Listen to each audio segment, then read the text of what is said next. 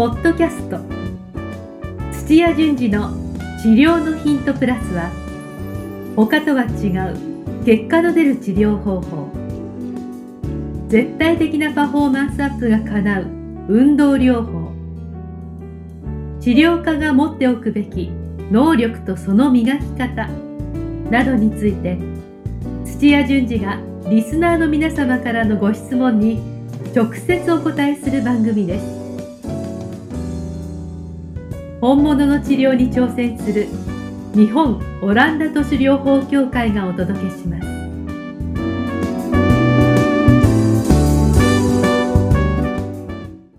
皆さん、こんにちは。梅島しけるです。土屋順次の治療のヒント、プラス先生、本日もよろしくお願いします。はい、お願いします。お願いします。先生、本日は成長に必要な治療外スキルのコーナーということで、はい。はい。今日のテーマはですね、えー、一人治療院で、いつから従業員を増やしていくのか。はい。いいテーマですね。これ意外とはい難しいんですよ。あ、難しいですね。はあーでも皆さん絶対こういうのは気になるはずだと思うんですい。よ。えまあもちろんこれから独立開業を目指してらっしゃる方も多く聞いてらっしゃると思うんですけれども、はいまあいずれこういう、まあ問題というか課題もえは出てくると思うんですよい。ね。はい。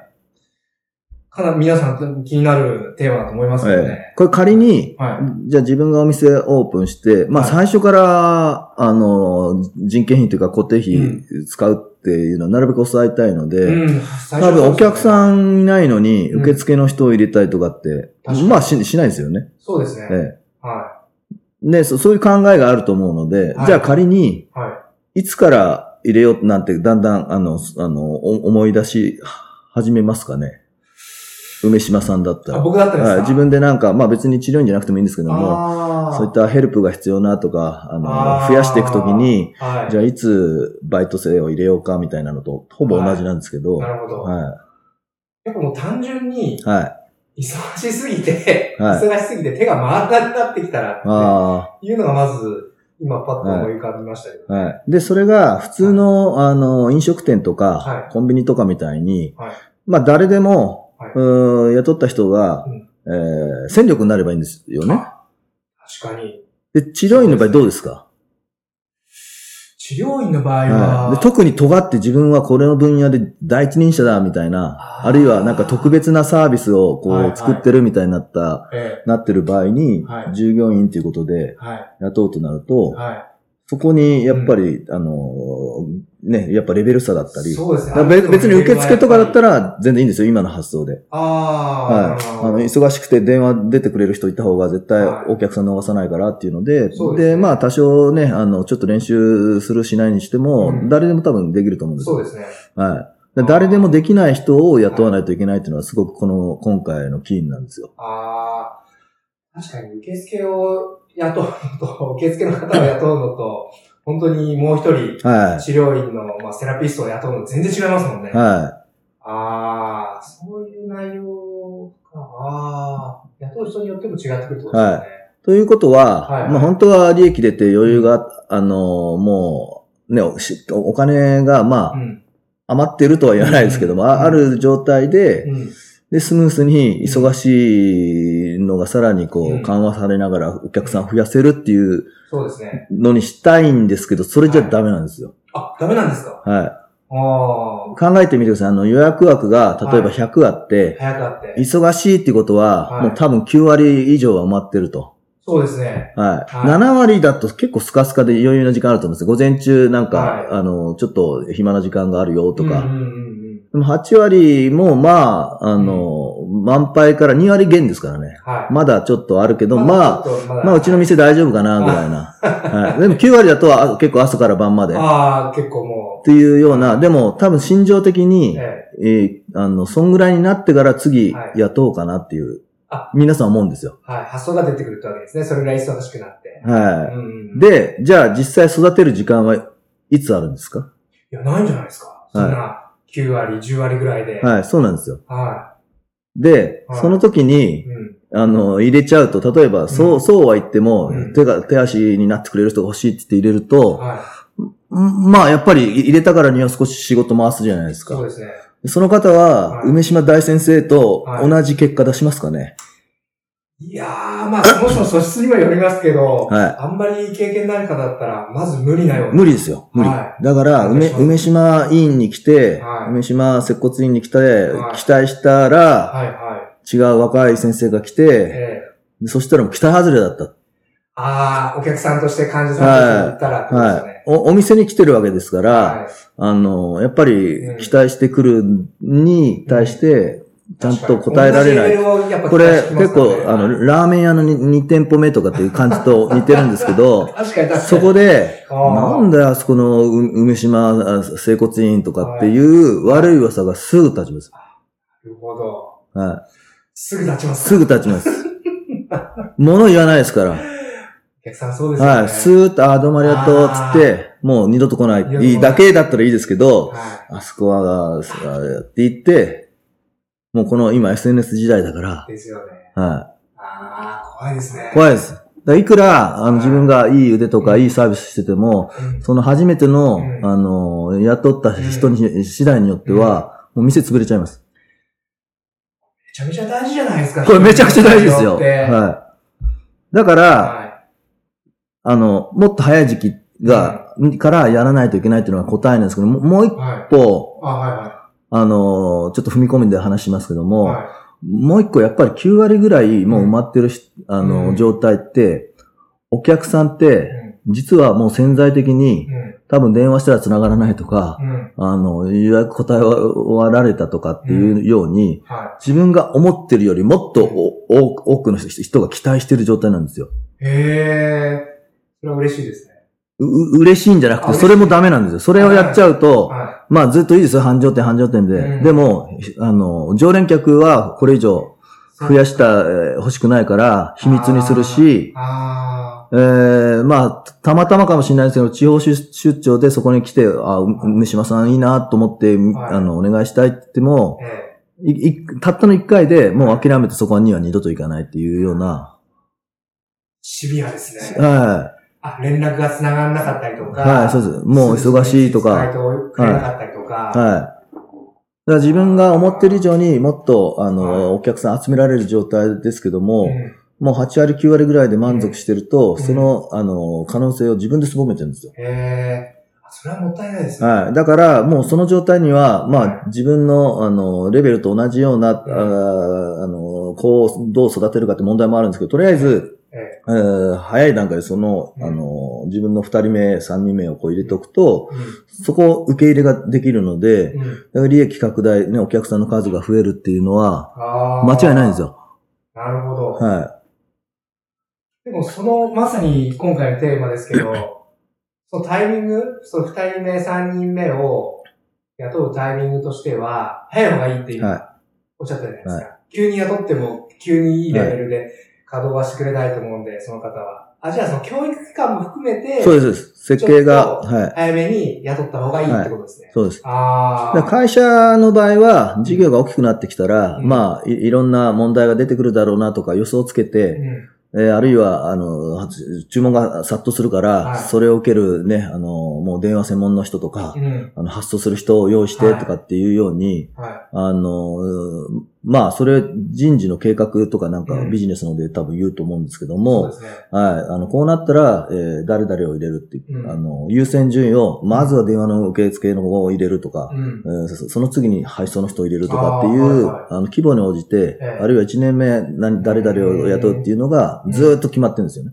へ っていうか、はい。で、治療院の場合も、いや、そういうふうに、いや、そういうふうに多分おそらく、あの、まずは、あの、自分一人で全部やんないといけないですけども、はいただ治療してる時に、あの、ね電話受けられないとかっていうんだったら、ー。はい。まず多分、あの、電話の受け答えできる人を置いた方がいいですし、あまあ、そこは外注でもいいですけども、ははい。で、その次に来るのが、うんえーもうこの自分の、あの、手手足となる従業員問題なんですよね。い。はで、それはスタートしい。て、うん。で、必ずお店開いてたらう、ん。あの、新しく新規顧客、うん。あ新しく来るお客さんが月何人とか、絶対数字取んないとダメですよ。何人来て、で、リピート、えーどれぐらいずっと予約して自分の常連客になるかっていう数字をずっと追っていくんですけども、ああ、記録していくわけですね、そこは。はい、でそれが1ヶ月目、えーまあ、初めてだったけれども10人ついた。うん。で、翌日も、まあ、8人だったり、11人だったりとか、なんか、はい。あの、まあ、同じことしてたら大体同じ風に入ってくるって方が分かってきますし、はそのうちの、うん。えー、なんか、7割、8割はちゃんとずっと常連客になってくれると。い。ああ。あっていうので、だんだんプーールされていくっていうの状態が見えてきて、で、それが大体、店のお客さんのキャパが自分で、うん。あの、1日何時間働いて、うん。週5日なのか6日なのかの何十時間の間にコマがこういくつあるっていうのがうん。埋まってくるっていうのが、うん。あ、今3割ぐらい埋まったな、あ、4割ぐらい埋まったなっていう、だんだん増え方が分かってくるんですよ。あ、なるほど、なるほど。ははい。の時うで、ん大う体、ん遅くとも6、7割、だから結構スカスカの時です。あ、6、7割で。はい。そういうふうに順調に伸びてるんだったはいはいら、そのまま順調に伸びますから、は6、7割い。はい。の時に、時に、頑張って入れるんですよ。あ、なるほど。6、7割はかなりはいスカスカですよ。だから午前中はもう暇、でも午後はずっと全部入ってるとか、はいははい。い。なるほど。だから思い切ってそこを普通多分入れないと思うんですけども、うんだけども来たるべき、はい。もうな、だいたいもう7割、8割ぐらいかはいら、お客さんも取り逃してる状態ですから、そうですよね。はいさっきの先生の話で言うと。はい。だから、そういった結構早い時に、はで、やっぱり伝える内容とかもやっぱ決めといい。て、うんで、それを順番に伝えたりとか、うん。あるいは自分が、あの、施術しているところを見せる、なんかインターンシップみたいのじゃないですけども、うん。で、今度は反対にや、うえやってみてもらって、自分がその場で見てるみたいな期間があって、えで実際に任せてとかってはい。段階がやっぱあるかえなら、るほど。はい。で、あ、任せても大丈夫だなってはい、太鼓判を押せたら、デビューさせて、はっていうのが、多分早くても2、3ヶ月はかかるし、い。はい。あ、それぐらいやっぱ。長いと半年とか、半年も。あるいはもう新卒、新卒って言い方しないな、あの、来資格取った子ばばっかの子なんて、ええ使い物になるの1年、2年かかる場合もありますから、そうですよねあーなるほど。じゃあ、それを考えると、やはりそうですね。ある程度余裕を持ってる時じゃないと、はいできないですもんね、そういう教育っていうのできないですは。で、でもあと、ちょっと僕今、一つ懸念事項というか、はい。でも、お給料というか、発生しますよね。外します。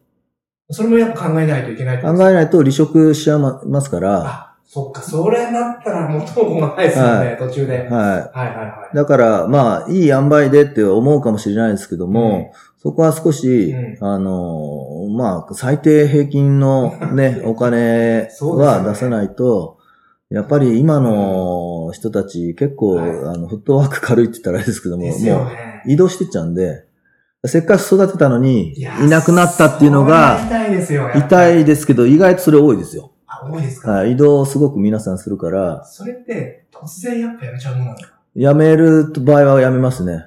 もう急に、あの、いなくなって、連絡が取れないとか。あのー、2ヶ月ぐらい前に辞めますなんていうのはもうあんまりなくなってきてるからいうことですよね。はい。まあ、大病院でちゃんと、あの、そういう教育とか、そういううことを常に、うんあの言い続けてるところは、うんまあ、比較的、理学療師さんは割としっかりしてるかもしれないです。柔道整復師さん、鍼灸師さんのこの開業されてるはい人たちは、まあその辺、あの、すぐパッと移動しちゃったりうんは、ああ、そうですか。早い傾向がある気がします。ああ、なるほど。ケアも必要ってことで。でちょっと話は元に戻って、その、えっ、と、タイミングとしては6割、7割ぐらいのはい稼働率の時に、はい若干余裕がある時に、人をやった方がいいですよっていう。でね教育をしながらっていう。はい。あまあ、だから対策として、はいえー使用期間みたいなのを置くといいと思うんですよ。じゃあ3ヶ月間、えーまあやってみて、まあ自分が思ってるのと、はいうん実際ここで来てやるのとうんがもうマッチしてないかもしれないとか、ないですかまあ、普通の会社でもあるので、使用期間をしっかり置いて、はいはい。で、じゃあ3ヶ月後からちゃんと契約しましょうねっていう話で、うんあの、お互いにとって多分いいと思うんですいいけど。ですね。はい。見極めもできますので、はそのい。で、まあ、最低限の給料はこれだけども、はいはいあの、もう、ちゃんと採用された時には、はいこんぐらいだよっていうので、それはすごいいいですね、お互い合理的で。はああ。い。で、経歴にね、あの、傷つくこともないですしう、ん、はい。やっぱ、あの、辞めてばっかいる子って、だんだんこう雇う方も、なんでこんないっぱい辞めるのっていう見方になりますから、はいはい。はなるほど。まあ、だからお互いにとっていいと思うんですよね。ああ。あとは、あの、どれぐらいのレベルの方を採用したらいいもんなんですかね。それはもうお店のコンセプトとかも絡ん絡んで、あの、きますけども、あまあ、保険診療で、はい。えーたくさんの患者さんをこう、いっぱい扱うような、ええ。まあ、割とそんなにスキル高くなくてもできるようなのであればとか、はい。あるいはとんがってる店で、ええもう肩専門とかわからないですけども、ええ慢性疾患に強いっていうのであれば、身につけなくちゃいけないスキルのあの、はい量が違うと思うんですよ。はい。あるいはその身につけるまでに時間がかかるからとかっていうのであると、うんスタートは、あんまり低いね、あの、何も経験ない人よりかは、うん経験のある人を雇った方が、結局は、あの、安物買いになっちゃうと、なるほど。はい。ああ。た、だ、ベテランを雇うと、はい自分のやってきた方法を持ち込んだりとしてやりにくいとか、そこは難しいですよ。難しいですね。はい。それでなんか、また別のテーマでなんか、まあ、そうですお話できね。そうな感じですよね。はその採用の仕方はいが。はいはい。えーえ、でも、どういうふうに皆さん採用してるんですかね？その告知方法っていうか、その、告知も、あの、今、結構いろんなところで、はい。えっ、と、やっぱ売り手市場だから、ネットと、か、はい。あのね、ネットで求人とかってあるじゃないですか。あビビズリーチだとか、あーまあ、リクルート系のやつとか、求人情報の、はあ、あそこももちろんありますよ。あれだったりとか、うん。まあ、いよくあるハローワークのとこだったりとか、県、県のなんとかとか、まあ、いいろいろなところ出してみて、あで、条件がどうだこうだって言って。そこは、あの、同じですね。ーあーでもなんか、さっきのその保険診療で、割とその、まあ誰でも、一般の方誰でも受け入れる、広く受け入れるっていう方は、その、ハローワークでもその、そういう採用の仕方がいいかなっていう感じはしますけど、はいでもその尖った、はい。そのコンセプトでやってらっしゃる方は、それなりの技術ってなると、なんかやっぱその一つ手というか、人づ紹介といてうかは、まあ、はい一番確実だと思うんですけど、まあ、誰もがそういうコネクションがないと、まあ、辛いですよね。ただ、そこの人材紹介の方も、は実は医療の方は、い。うんあの、結構進んでて、ええあ、そうなんですね。はい。まあ、特にそれ、切実なのがお医者さんたちがいるので、お医者さんたちの、まあ、あの、同じ医療業界の、あの、せ専門家だから、ええっ、と、理学療師とか、まあ、重接産ちょっと弱いですけども、ああの、能力のある人を、こう、仲介して、こう、紹介する業者さんもいるんですよ。あいるんですね。はい。まあ、仲介料とか取られますけども、はいはいでもしっかりした人を、ね、狙って一本釣りするっていうのは、もう、はいあの、実際行われてますんで。はなるほど。い。でちょっと脱線しちゃいましたけども、ちょっとまとめますとですね。まあね、この話題結構いろいろあるんですね。そうですよねして。ははで、まあ冒頭の方にかなり先生、あの、大事なことをおっしゃられていたんですけど、い。はその、今日のテーマのポイントである、いつからその従業員を増やしていくかっていうのは、その、6割、7割ぐらいの稼働になった時っていうのが、まあ、ポイントっていい。う。はい。まあ、多分でもそれみんな思い切れないんですよ。まだ余裕がないじゃないですか。確かはい。やっぱ利益出てかに。ら、あるいはもう9割ぐらいもう本当に忙しいっていうの、うんのところから入れたい。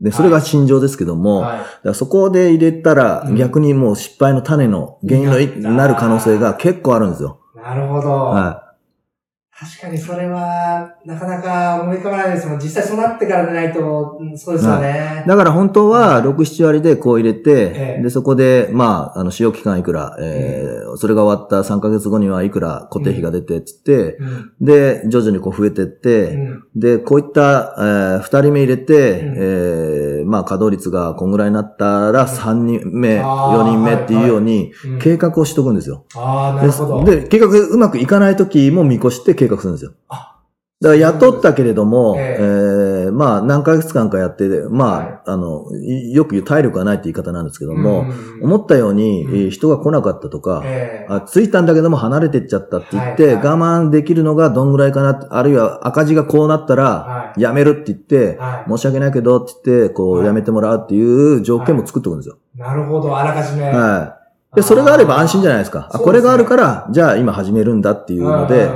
なんとなく忙しいから入れて、うん。い行き当たりばったりで、うん。そしたらお客さん持ってもらったら、うん。もうめちゃくちゃされて、で、悪い口コミが広がったっていうよりも全然計画的ですか確かに。うん。ら。はなんか安心して、なんか経営もできそうですよい。はい。だから今ははい。自分のお店を大きくするためのもう最初のステップだからって言って、それでちゃんとしっかり、あの、あ、ここえー数日達成したから、うん。えー募集かけてみようかな。ああ、すぐ来たな、すぐ来ない場合もあるんで、思っても。なるほど。はいああ、そうですよね。確かに。はい。はい。で、来たら、あちゃんとこうやって、えー育てるんだよって言って、やったけどうまくね、その通りいかなかったりいったり、いろいろあるんで、はいえーまあ、目安をちゃんと作って、でそれにああ合っていったら、まあ、ラッキーですし、合わなかったら、まあ、はいそれに対してどうしようとかっていう。なるほど。は道しるべをあらかじめ作ってそうですそうです。はい。ありがとうございます、先生。今日も非常にいろいろ重要なポイントを教えていただきまして。はい。じゃあ、本日はこれで、そうですね、タイミングということをね、今日そうですねは、あの、伝えたかったんで、非常にあの重要なポイントだと思います。はい6割、7割ぐらいの稼働率の時に増やすっていうのは。はい。はい。先生、本日もありがとうございました。はい、ありがとうございました。はい。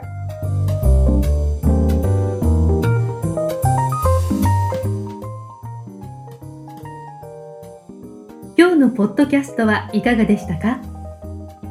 番組では土屋順次への質問を受け付けております。ウェブ検索でオランダ都市 DMT と入力し、結果に出てくるオフィシャルサイトにアクセス。ポッドキャストのバナーから質問項目をご入力ください。また、オフィシャルサイトでは無料メルマガも配信中です。ぜひ遊びに来てくださいね。それではまたお耳にかかりましょう。ごきげんよう。さようなら。